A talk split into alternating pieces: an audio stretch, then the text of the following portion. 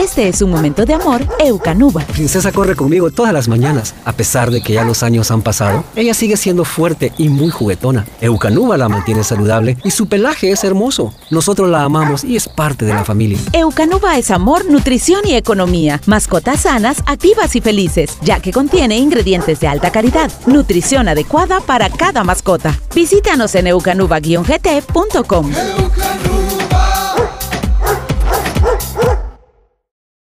Hola, ¿qué tal? Buenas tardes. Es un gusto para mí estar aquí acompañada vía Zoom de Lucila Sierra. Ella es entrenadora de agilidad y obediencia canina. Y es un placer para mí, aparte de que es competidora de agility, yo la he visto, la he visto, he tenido ese gusto de poderla ver correr con todos los perritos que he conocido que son de Lucila. Lucila, bienvenida a nuestra página de Pet Podcast. Estamos súper emocionados de estar con usted platicando esta tarde. Muchas gracias, Carol. Igualmente, qué gusto estar con ustedes y compartir con gente que tiene la misma locura por los perros que nosotros. Sí, ¿verdad? aparte ella dice el título de Chuchera a morir. sí, me, me acuso. Pues qué tal, Lucila, qué gusto saludarla a través de, estos medios ahora modernos. Qué, gusto poder compartir con usted.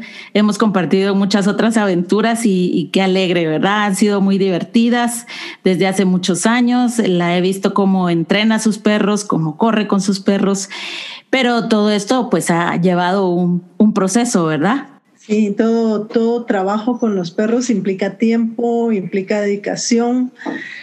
Eh, a veces periodos cortos, pero sí tienen que ser repetitivos, dependiendo del perro y dependiendo uno, ¿verdad? Y es una actividad interesante porque por muy mal que esté, haya sido el día, por muy saturado, uno tiene que relajarse para poder trabajar con el perro y realmente rendir lo que, porque realmente eh, ni la familia ni los perros tienen la culpa de que tan pesado haya sido el día de una persona. Yo soy historiadora de, de carrera, soy arqueóloga, entonces vamos, aunque crean que los historiadores no tenemos días saturados, si no sucede.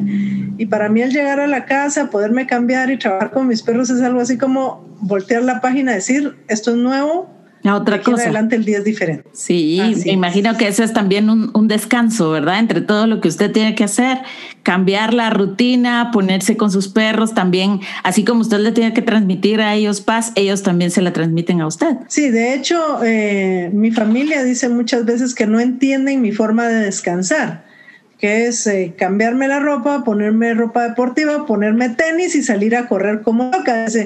Es que eso no es descanso, les digo, es como cada quien vea el descanso. Para mí eso es maravilloso y a veces estoy eh, con un poco de dolor de espalda porque estuve mm, leyendo toda la mañana o ando con dolor de pies porque anduve caminando muchísimo, pero media vez es el momento de entrenar con los perros es de olvidarse cualquier dolor, problema, afección, molestia que haya, porque eso es lo que a mí me arregla definitivamente el día.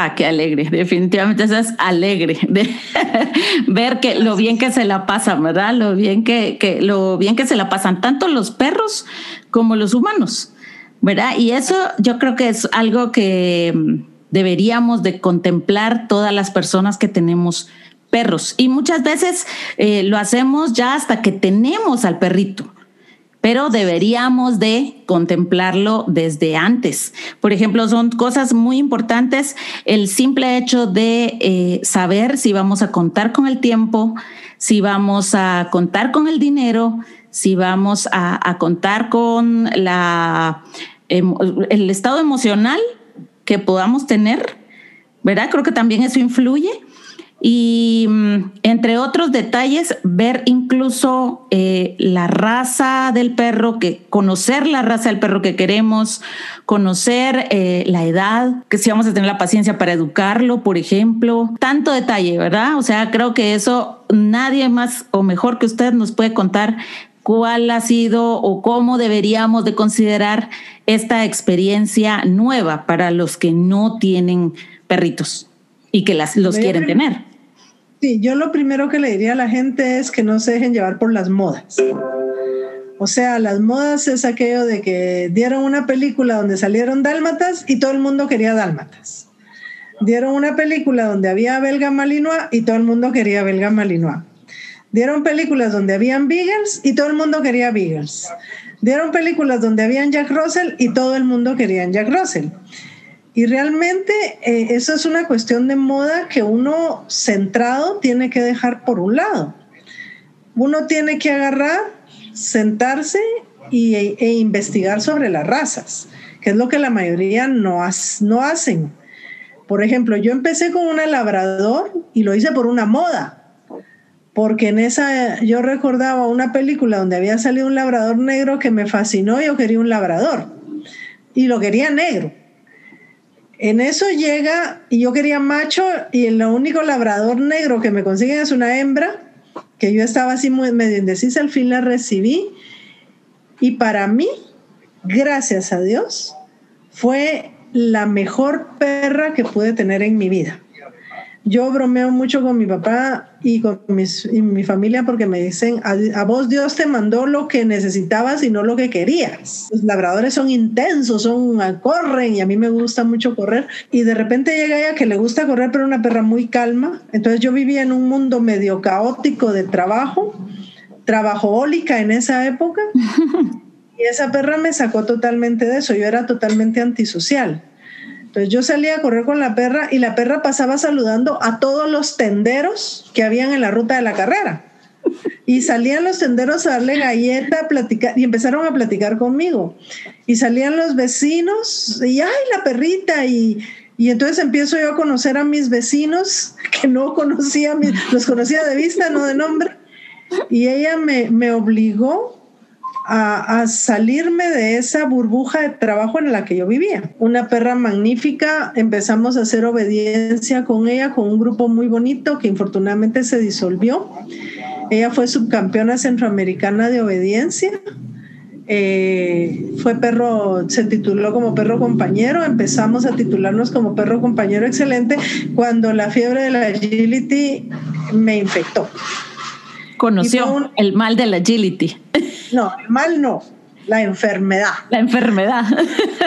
es la mejor enfermedad que me ha quejado en mi vida. Y entonces empezamos a hacer agility con ella y fue divertido porque en esa época eh, yo tuve un problema en un pie y me tuvieron que operar y tuve que estar eh, y con el pie inmovilizada tres meses y eh, tenía un inmovilizador, pero yo me iba al campo con el inmovilizador. No, aunque no me mueva, decía usted, pero ahí estaba. No, ya no me muevo, pero mi sobrino en esa época tenía 9, 10 años, entonces él corría con la perra y eso a mí me daba mucho gusto. Y hace tal cosa, hace tal movimiento, entonces donde eh, creamos un vínculo muy lindo con mi sobrino y él empezó a hacerme, ¿qué? A hacer mi secuaz en todo, íbamos, veníamos, yo lo iba a traer el viernes, lo devolví el domingo y yo me recuerdo. él una perra y le consigo a él una perra eh, y la perra salió fabulosa, fabulosa también. Eh, él fue, él fue, yo fui subcampeona y él fue campeón centroamericano con esa perra. Superaron al maestro. Me el agili. Sí, y me sentí tan orgullosa. Y súper, y en eso, entonces dije, bueno, voy a traer una perra de agilidad y mandé a traer una australiana, me gasté todos mis ahorros para mandar a traer una pastora australiana y fue una perra maravillosa, nube también, eh, que hasta el día de hoy bromeamos con la, con la criadora, porque dice la criadora que para mí hubiera sido más fácil entrar al al FBI o al servicio secreto de lo que me costó que ella aceptara darme a la perra. Pero me obligó a leer mucho sobre la raza y entonces ahí fue donde yo empecé, hay que leer y hay que enterarse. Así es. Porque los perros no tienen un switch, no son una aspiradora, no son un televisor que uno pueda apagar y se duerman y no molesten. No son, son seres vivos, tienen necesidades. Eh, todos los perros, como los seres humanos, son gregarios, necesitan relacionarse, socializar, si no se vuelven psicópatas. Por eso es que vemos esa situación de que hay gente que los tiene en el techo todo el día, los perros no tienen ninguna interacción y cuando pasa la gente ladran y ladran y ladran y ladran y ladran. Los perros necesitan eso. Entonces, eh, con los perros mestizos es un poco difícil, pero a veces es bueno leer la, sobre qué posibilidades tuvo una mezcla de un perro para ver qué comportamientos hay. Pongamos bien, mucha gente y dice, yo quiero un beagle porque son lindos y son chiquitos. Pero los beagles son perros cazadores que necesitan correr, ladran terriblemente, eh, tienen un ladrido aullido, les digo, hacen, que es típico de un sabueso, huelen a morir. Eso sí, la casa que tengo un beagle seguro no tiene ratas. Ah, eso ya es una bendición, seguramente. Es una, es una bendición, pero, pero es una bendición que viene tras estar oyendo al perro ladrar, tras oír al perro correr. Entonces, una persona que quiera un beagle para un apartamento está bien. Si de una vez se mentaliza que tiene que sacar al beagle a hacer ejercicio en la mañana y ejercicio en la tarde. Uno le debe dedicar por lo menos al perro media hora, y me refiero 15 minutos en la mañana, 15 minutos en la tarde. Si le puede dedicar más, malaya, mejor. Pero podemos eh, eh, yo aprendí a hacer ejercicios porque mi segunda perra fue una Beagle, una rescatada, que por cierto se llamaba Tsunami y tenía el nombre como anillo al dedo. Destrozó árboles de Navidad, eh, destrozó camas, destrozó de todo. Era un tsunami. Era un tsunami, pero yo la amaba. Ella vivió casi 17 años, murió el año pasado precisamente. Mm. Pero pongamos, entonces aprendimos a hacer ejercicios donde le escondía, en una toalla escondíamos comida y escondíamos la toalla. Entonces la perra se entretenía buscando la toalla para buscar los premios. Y son, son ejercicios muy sencillos. Uno puede agarrar una botella de agua, abrirle unos agujeritos para que puedan salir los premios y meterle ahí el concentrado y cierra la, la botella y la deja. Y ahí va a estar el Beagle, mueve y mueve y mueve la botella y jugando con la, sacando la comida, pues todos son comelones. Sí. Entonces ahí, ahí es donde uno tiene que ir, eh, que ir aprendiendo. Vamos, hay personas que he visto que quieren un Yorkshire Terrier o un Silken Terrier porque son lindos y son chiquitos y son nítidos para un apartamento. Pero estos perritos fueron criados para hacer eh, eh, búsqueda de ratas. Mm. Entonces, o sea, son lindos. Y ese gen ya lo traen, ¿verdad?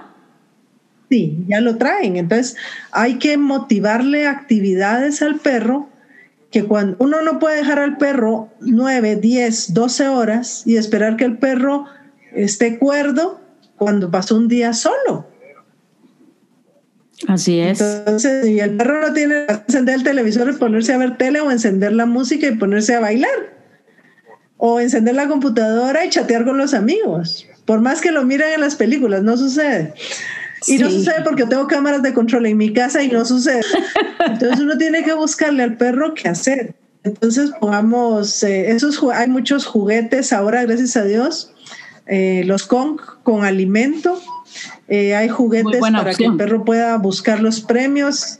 Son muy buena opción y otra cosa, le activan el cerebro. Hay ejercicios muy sencillos que uno puede hacer en esos 15 minutos, enseñarle al perro a sentarse, a echarse, a girar a un lado, y son, se pueden hacer en espacios pequeños.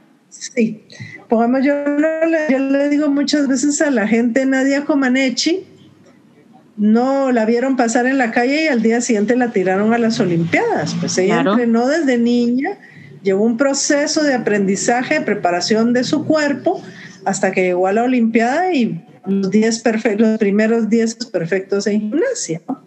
Entonces lo mismo es con un perro. Primero le vamos a ir enseñando una cosa y luego vamos a ir encadenando comportamientos para que el perro vaya haciendo cosas.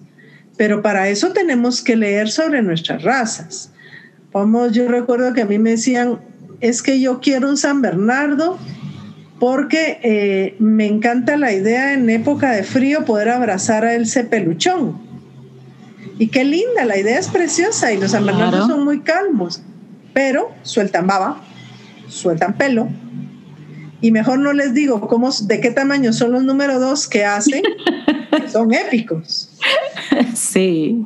Entonces, va a tener la, la, paciencia para hacer eso, de verdad? O sea, es, es, un, es un tema que también hay que considerarlo, ¿verdad? Sí, y hay que, vamos, ahorita hay muchísimos grupos, yo estoy en un club muy bonito, somos muy amigos, todos nos llevamos muy bien. y nosotros nos reunimos los domingos, damos los lineamientos de los ejercicios para toda la semana. Cada quien los practica en casa. El domingo hacemos una evaluación y hacemos una retroalimentación y, y empezamos con ejercicios nuevos. Entonces hay, hay muchas personas, ahora hay varios grupos, está muy accesible. Cuando yo empecé en esto no había tantos grupos. Es muy accesible uno puede buscar en páginas web y hay, hay kinders caninos, hay áreas de entrenamiento de grupos, hay gente que da eh, eh, entrenamiento individual. Ahora, yo lo que sí le sugiero a la gente es que se relacione mucho con el entrenador y el entrenamiento que el perro recibe. Porque pongamos, una persona puede decir, mira, yo doy refuerzo positivo, pero al momento de que entrena el perro no es así. Entonces uno tiene que estar, o sea, para el, tiene que llegar un momento en que el entreno para el perro sea un gusto, sea un juego. O sea, ahorita vamos a entrenar, ahorita vamos a jugar. Y que perros, o sea, uno ve al perro y que el perro se sienta feliz y órale, vamos, démosle. Claro. Pero si vemos el comportamiento del perro que está sumiso, que no quiere, ahí está pasando algo. Entonces hay que tener, hay que meterse en el entrenamiento. Si uno le va a dar el perro a una persona para que la persona lo camine, para que la persona lo entrene, uno tiene que relacionar y ver cómo está entrenando a su perro. O sea, ese es un trabajo de dos, tanto del dueño como del perro. No es únicamente el perro. Que se entrene el perro, pero yo no le voy a hacer caso. Eh, no, no funciona así. No, no funciona así. Pongamos, para mí no funciona así porque el perro vive conmigo. Si el perro vive con el entrenador, esa es harina de otro costal, pero el perro vive conmigo y yo tengo que saber entender a mi perro. Entonces yo sí recomiendo mucho cuando me han llegado gentes, nos han llegado gentes nuevas al grupo, siempre les digo, y ya leyó sobre la raza de su perro.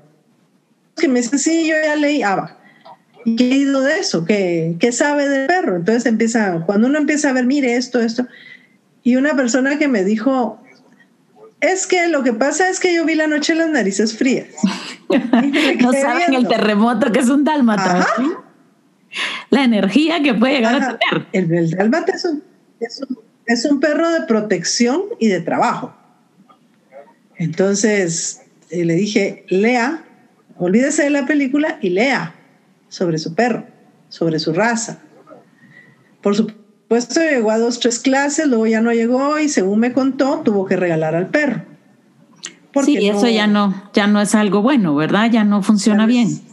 ya no, ya no es, es, un indicio de que realmente no sabía que se estaba metiendo.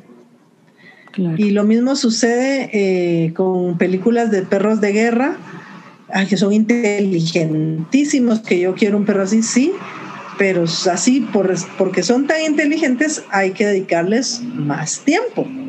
Y lo mismo sucede, perdón, eh, lo mismo sucede también con, con el hecho de, de, pensar que los niños eh, necesitan un perrito.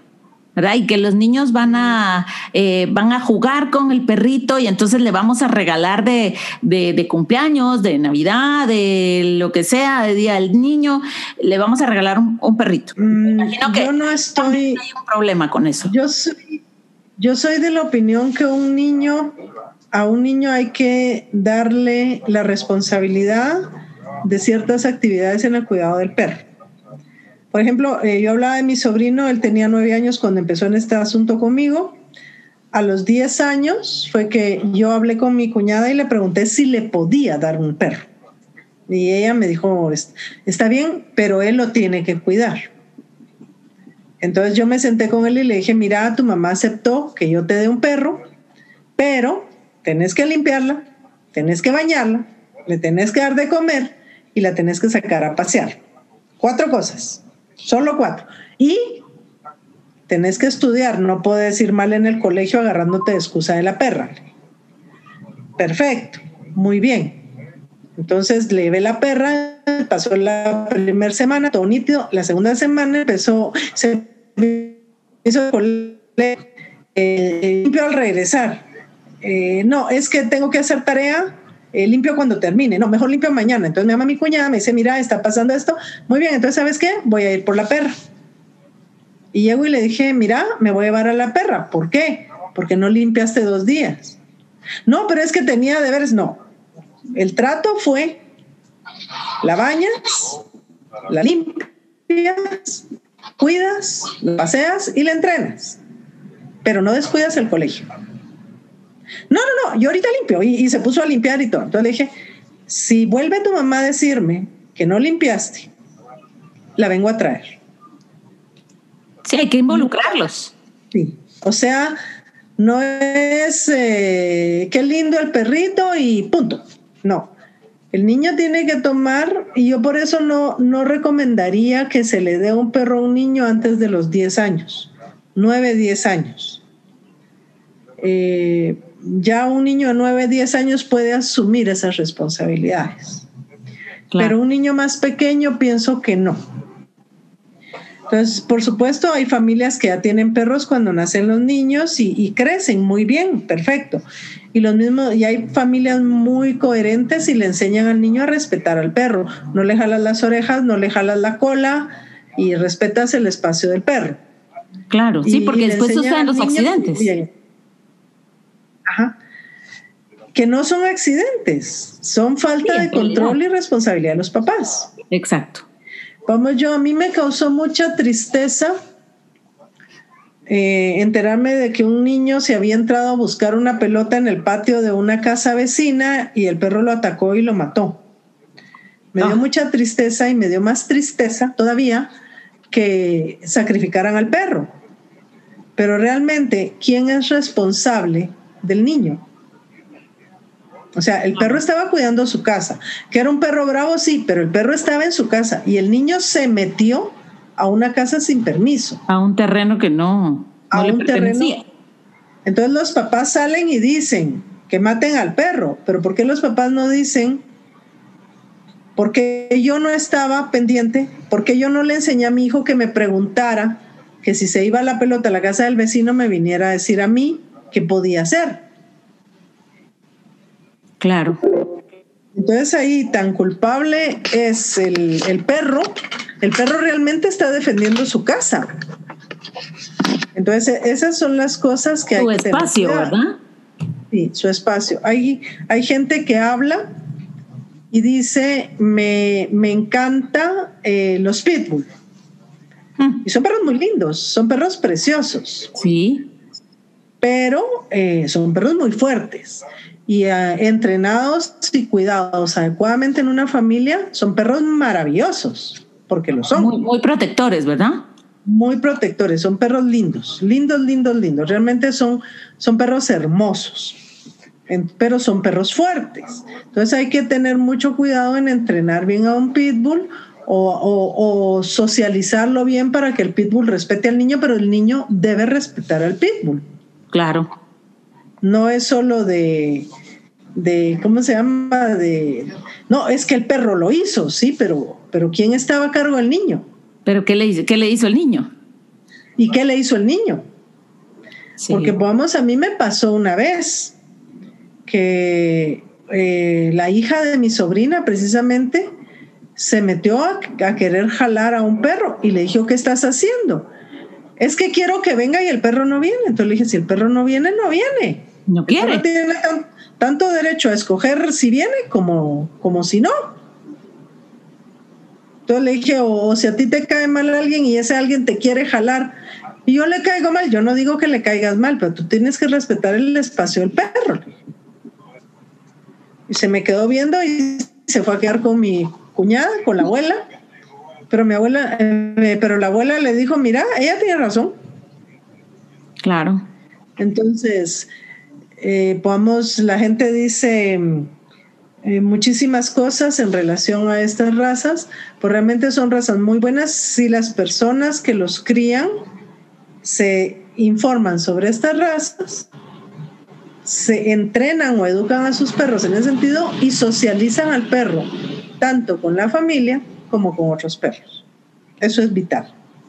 Sí, definitivamente es algo que, hay que considerar. Otra de las cosas importantes que hay que considerar, eh, Lucila, creería yo que es eh, eh, los cuidados que el, perrito necesita.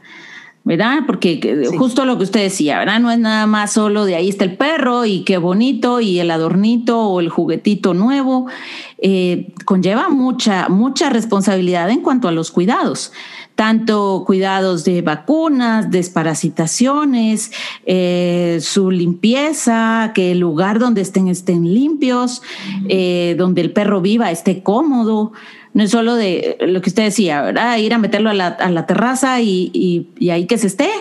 Y ahí como no sentimos el olor y como no sentimos eh, nada y se nos olvida el que si hay sol, que si hay lluvia, que si, etcétera, que si hay frío, eh, todo eso hay que, hay que considerarlo. El perro necesita un lugar eh, limpio, un lugar estable, un, un, hogar, ¿verdad? O sea, no parece, pero el perro necesita un hogar.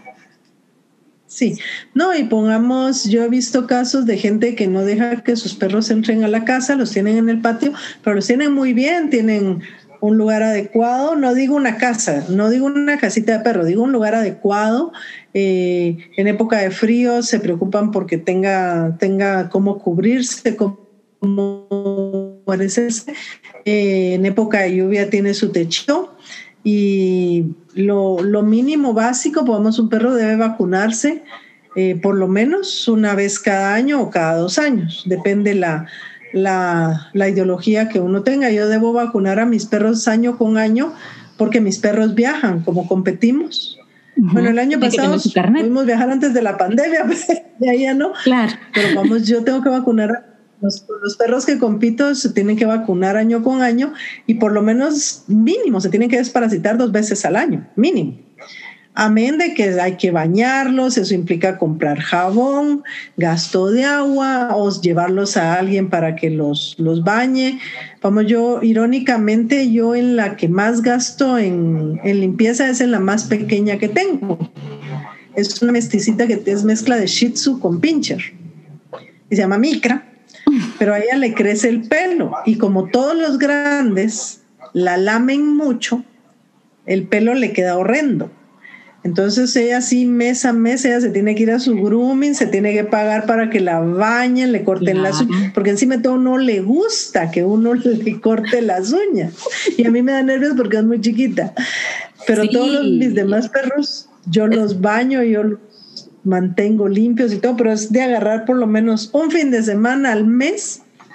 Yo tengo cinco perros y un cuarto con la micra pero es un fin de semana al mes para bañarlos. Es hay que bañar cinco perros grandes y la otra se va al grooming. Tiempo aparte. Entonces, sí, y hay que, a la gente no le gusta muchas veces que es que hay pelos. Pues si a usted también se le caen, ¿cómo no se le va a caer a un perro que está cubierto de pelos? Entonces, vamos a esas casas que tienen aquellos sillones blancos divinos, y quieren un perro dentro de la casa, no, no. No. Ay, es que quiero, un perro, un Jack Russell, porque tienen el perro, el pelo cortito. Igual botan pelo, igual botan pelo. Entonces hay que cepillarlos. Hay que cepillarlos y, cepillarlos es una vez al día, por lo menos, para evitar que después cuando uno levanta la escoba o pasan los la, aspiradora se trabe la aspiradora de tantos de tanto pelo. Pero les digo una cosa, o sea, eh, hay personas que lo ven como un sacrificio. Yo realmente lo disfruto. Yo no, no obviaría uno solo de mis perros por una casa limpia. Claro, yo, creo que eso también se, debe de considerar. O sea, eh, para una persona que no puede tolerar alguna cosa sucia, es mejor que lo piense dos veces antes de tener un y pongamos, y pongamos hay opciones, porque pongamos eh, el caniche o French Poodle, es un perro que irónicamente siendo colocho y siendo tan, tan voluminoso su pelo, es un perro que casi no bota pelo. Pero hay que mandarlo a hacerle su corte de pelo cada mes y medio para que no se le vaya a arruinar el pelo y no se le vaya a arruinar el, la piel. Eso implica gastos. Entonces hay gastos de comida, hay gastos de medicina. Si los quieren entrenar, hay gastos de entrenamiento.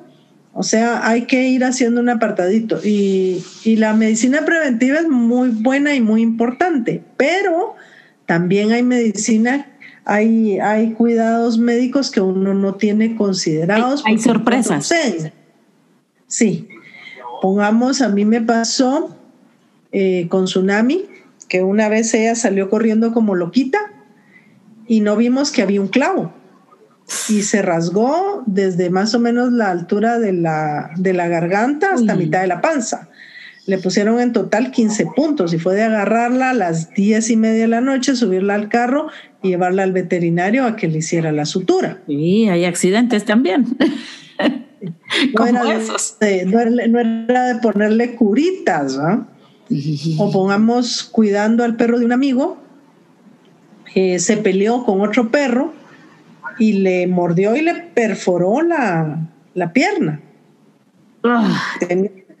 Entonces fue de llevar a un perro que no era mío, llevarlo al veterinario en la histeria de cómo le digo al dueño lo que le pasó. Cuando el dueño me lo encargó porque él había tenido que salir de viaje. Qué susto. Gracias a Dios. Pues muy, muy coherente, muy, muy centrado y muy sabido de, cómo era mi vida con los perros, mejor no tenga pena.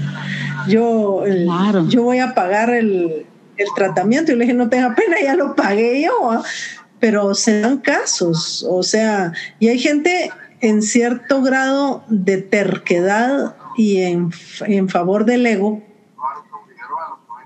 que vienen y dicen, eh, no, es que mi perro sale a la calle conmigo sin correa que es la peor tontera que pueden hacer. Sí, es una irresponsabilidad. Sí, o sea, es que el perro se va conmigo y el perro me hace caso, sí, pero el perrito, nos guste o no nos guste, es un animalito. Y si de pronto se pasa un gato, se pasa una rata, le llama la atención algo y decide salir corriendo, lo puede aventar un carro. Y ahí la culpa es enteramente mía. Claro. No es culpa del carro que pasó, y no es responsabilidad del carro que pasó. Yo leo muchas veces, es que el carro lo aventó y ni siquiera se paró. Señora, ¿por qué llevaba usted a su perro sin correa? Claro, parte de la responsabilidad es esa. No, y hay muchas cosas. A mí me sucedió que donde yo vivía antes, había una señora a media cuadra de mi casa que le su, su perro salía y iba a ensuciar mi jardín. Un día vine yo, le fui a tocar la puerta y le dije, señora, super, necesito que vaya a recoger el número dos, los número dos de su perro de una semana que los hizo en mi jardín. Wow. Y me contesta, es que yo le abro la puerta y él sale, yo no sé qué hace. Es una irresponsabilidad. Claro. Uno debe, o sea, que mi perro salga es una cosa, pero que le ensucie la casa a otra persona. Eh, yo en la actualidad vivo en un condominio yo salgo temprano a, trotar en el condominio y saco a mis perros conmigo. Gracias a Dios, como es un área totalmente cerrada y todos los condominios somos muy, muy, nos tenemos muy buena relación.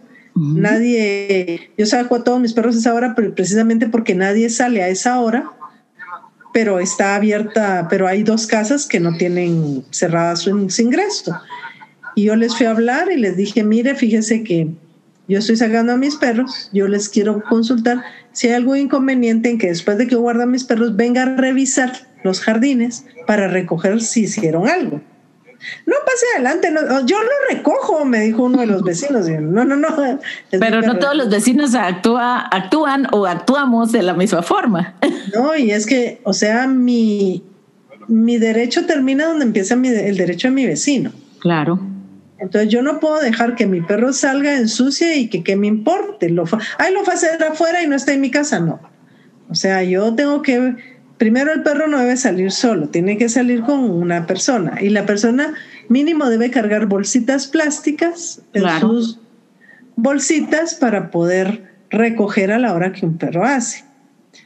Y entonces son, son cositas básicas. Eh, cerca de mi casa actualmente hay una área de bodegas, de ofibodegas.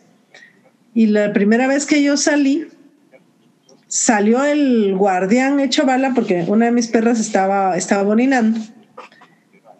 Es que, disculpe, le dije buenos días y se me quedó viendo. no tenga pena. Le dije, si hace algo, yo aquí traigo bolsa y lo recojo. Y el hombre se me quedó viendo. Eh, ya no me dijo nada. Al segundo día solo se asomó. Yo lo saludé. Vi que no había hecho nada mi perro y seguí. Y así, así. Y un día me encuentra que yo iba para el supermercado. Y me dice, ahora ya no pasa con las perritas. O sea, de ser aquel tipo de no pase, ya ahora ya no sale con los perritos, ya no los puedo saludar.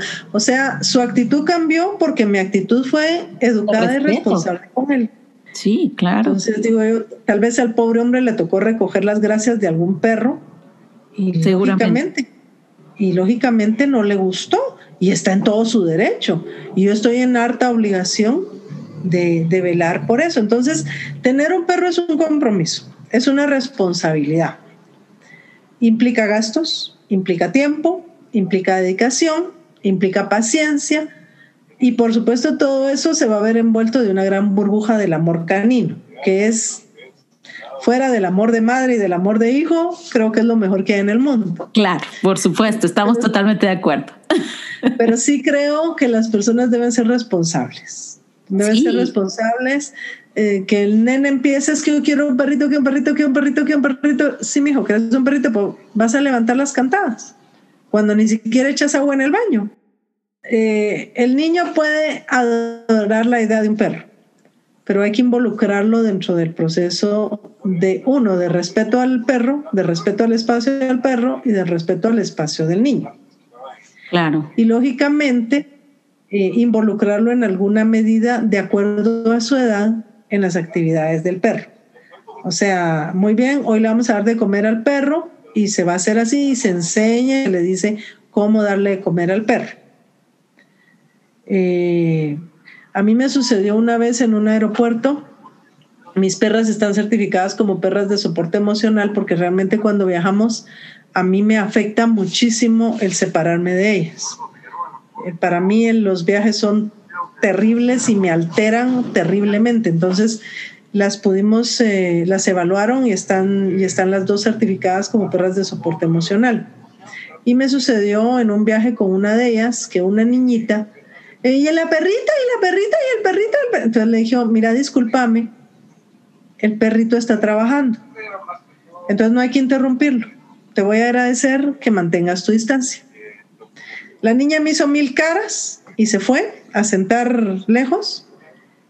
Y el papá le decía, ve a acariciar al perro, ve, acaricia al perro, el papá.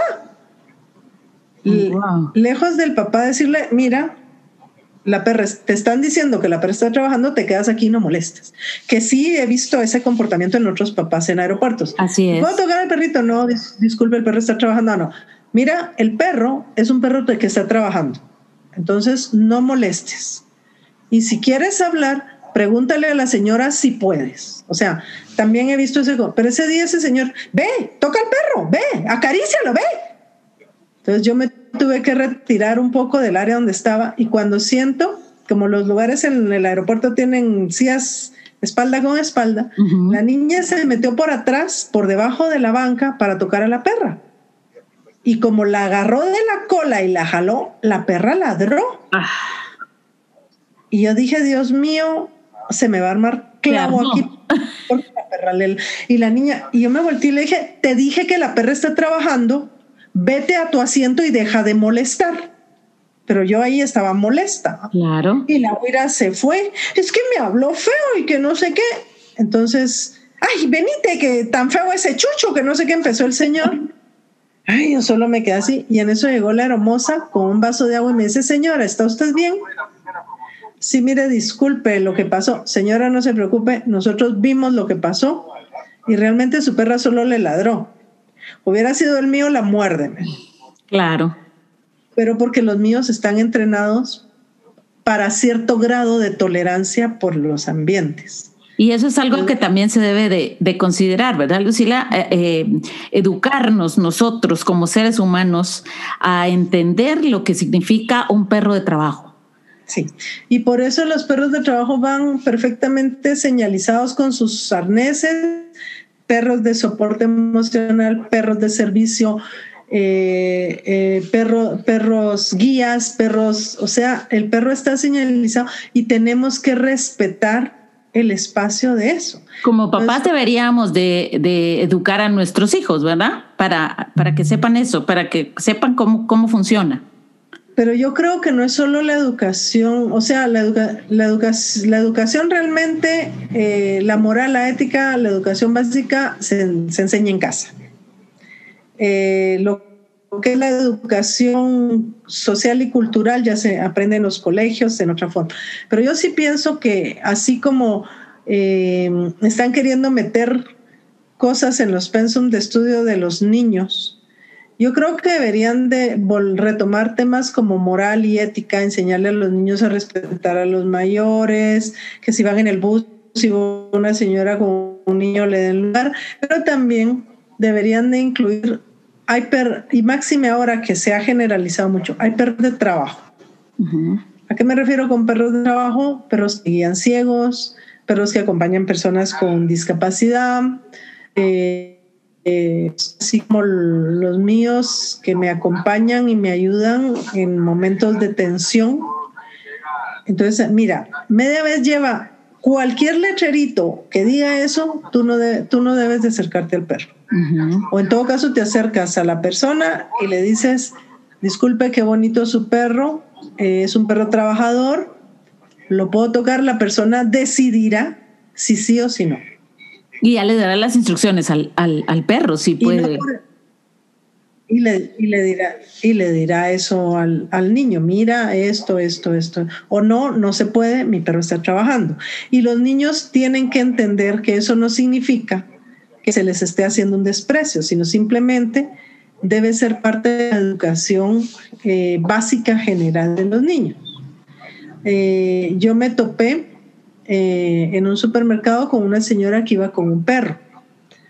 el perrito no era perro, no era perro de trabajo, sino simplemente porque en el supermercado era pet friendly. Bueno, no es supermercado, es un almacén grande donde venden muchísimas cosas.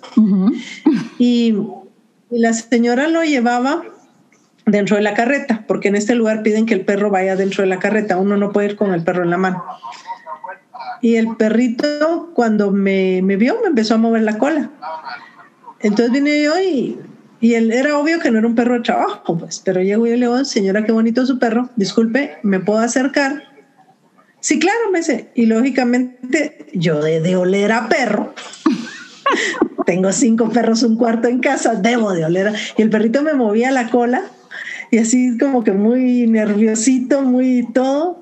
Y me dice, mire, usted tiene perros. Y es que él así se pone con gente que tiene perros. Mm, claro. vamos, yo no llegué, ay, qué lindo el perrito. Sino llegué, señora, qué bonito su perro, lo puedo tocar. Y lo mismo, o sea, no hay que decirle al niño, ve y lo tocas, no. Ve, pregunta si lo puedes tocar y si el Señor te da permiso, entonces Él te dirá cómo. Entonces son, son cositas que, que es consideraciones básicas mínimas. Entonces hay que, y si yo no, y también las personas que no les gustan los perros están en su libertad de que no les gusten y de que no quieran perros. Claro. Pero eso no les da a ellos el derecho de maltratar a un perro que no les está haciendo nada.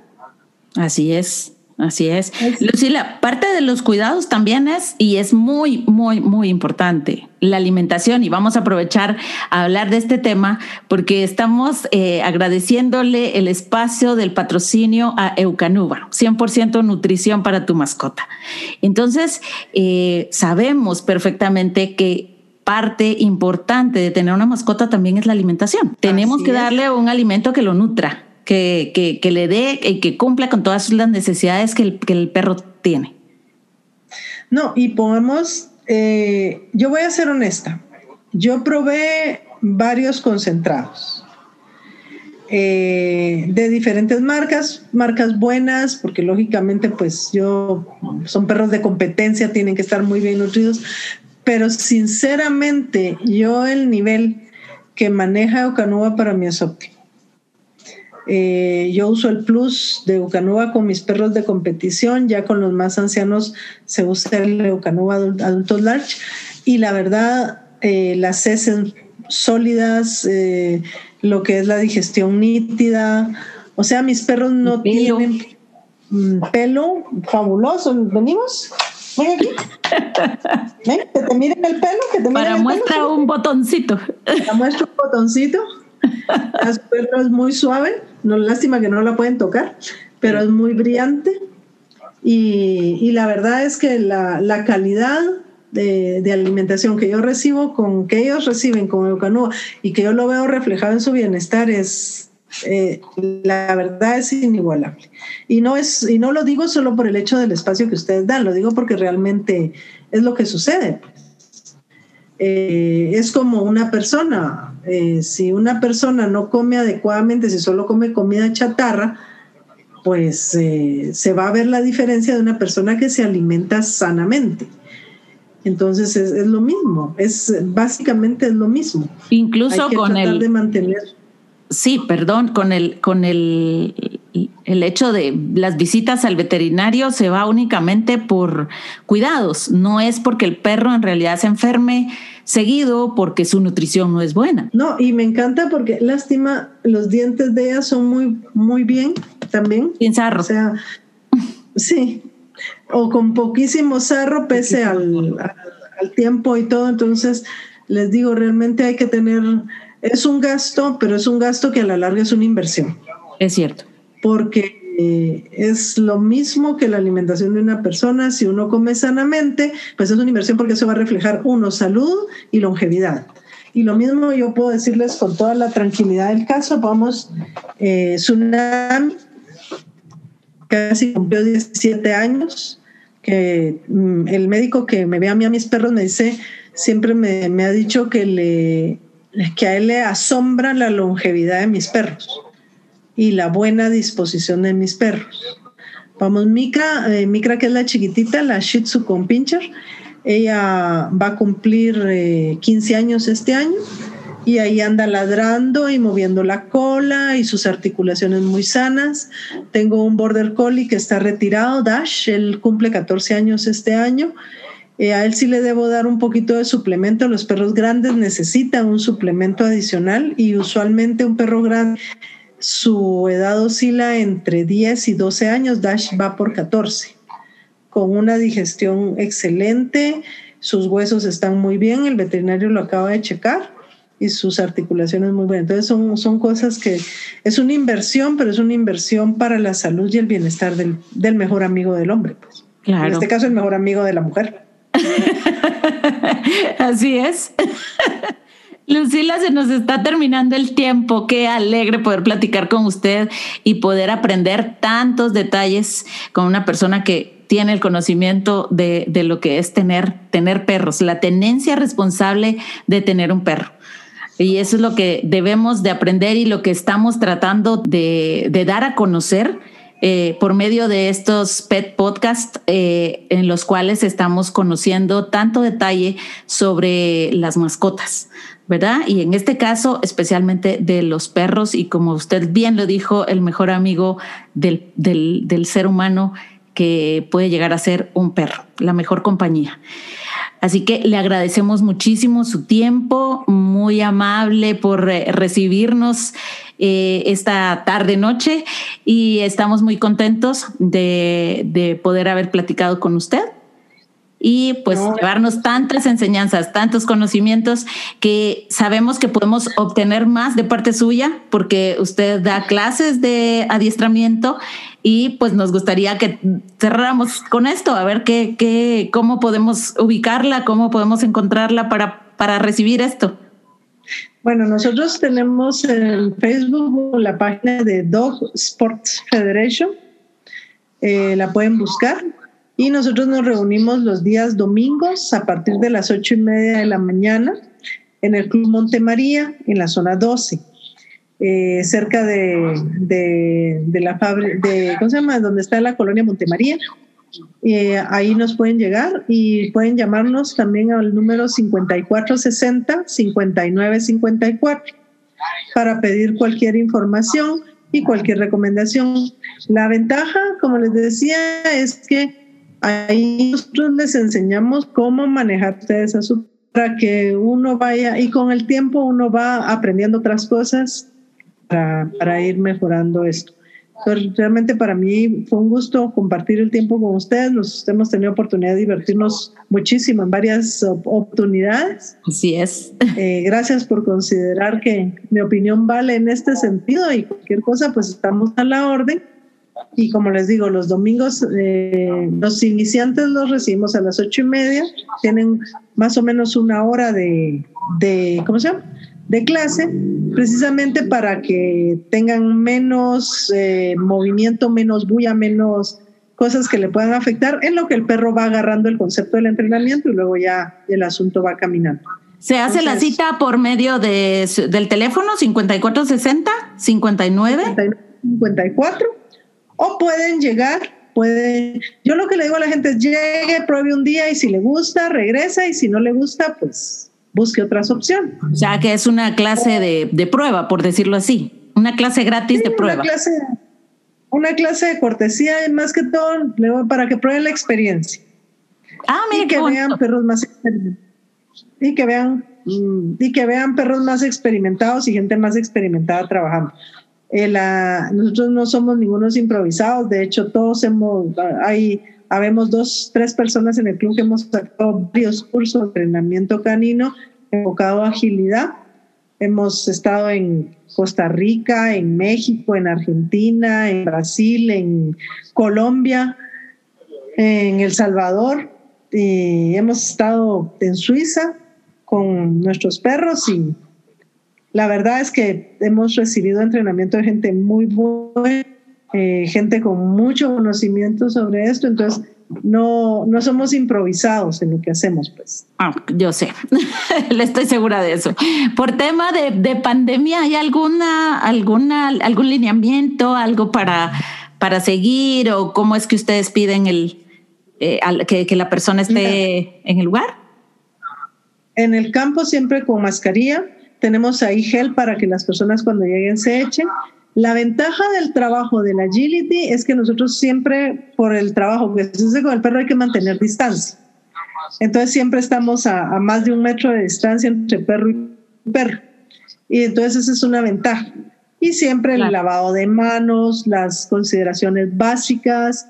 Eh, cuando corremos, sí, hay quien solicita quitarse la mascarilla, se la quita, eh, la ponen en una bolsita plástica al final del recorrido y luego va a recoger su bolsita plástica, se pone su mascarilla o se aleja del grupo para respirar porque a veces sí nos quedamos sin aire en las claro, Sí, es lógico. Pero sí mantenemos la mantenemos la, los los requerimientos mínimos para la distancia.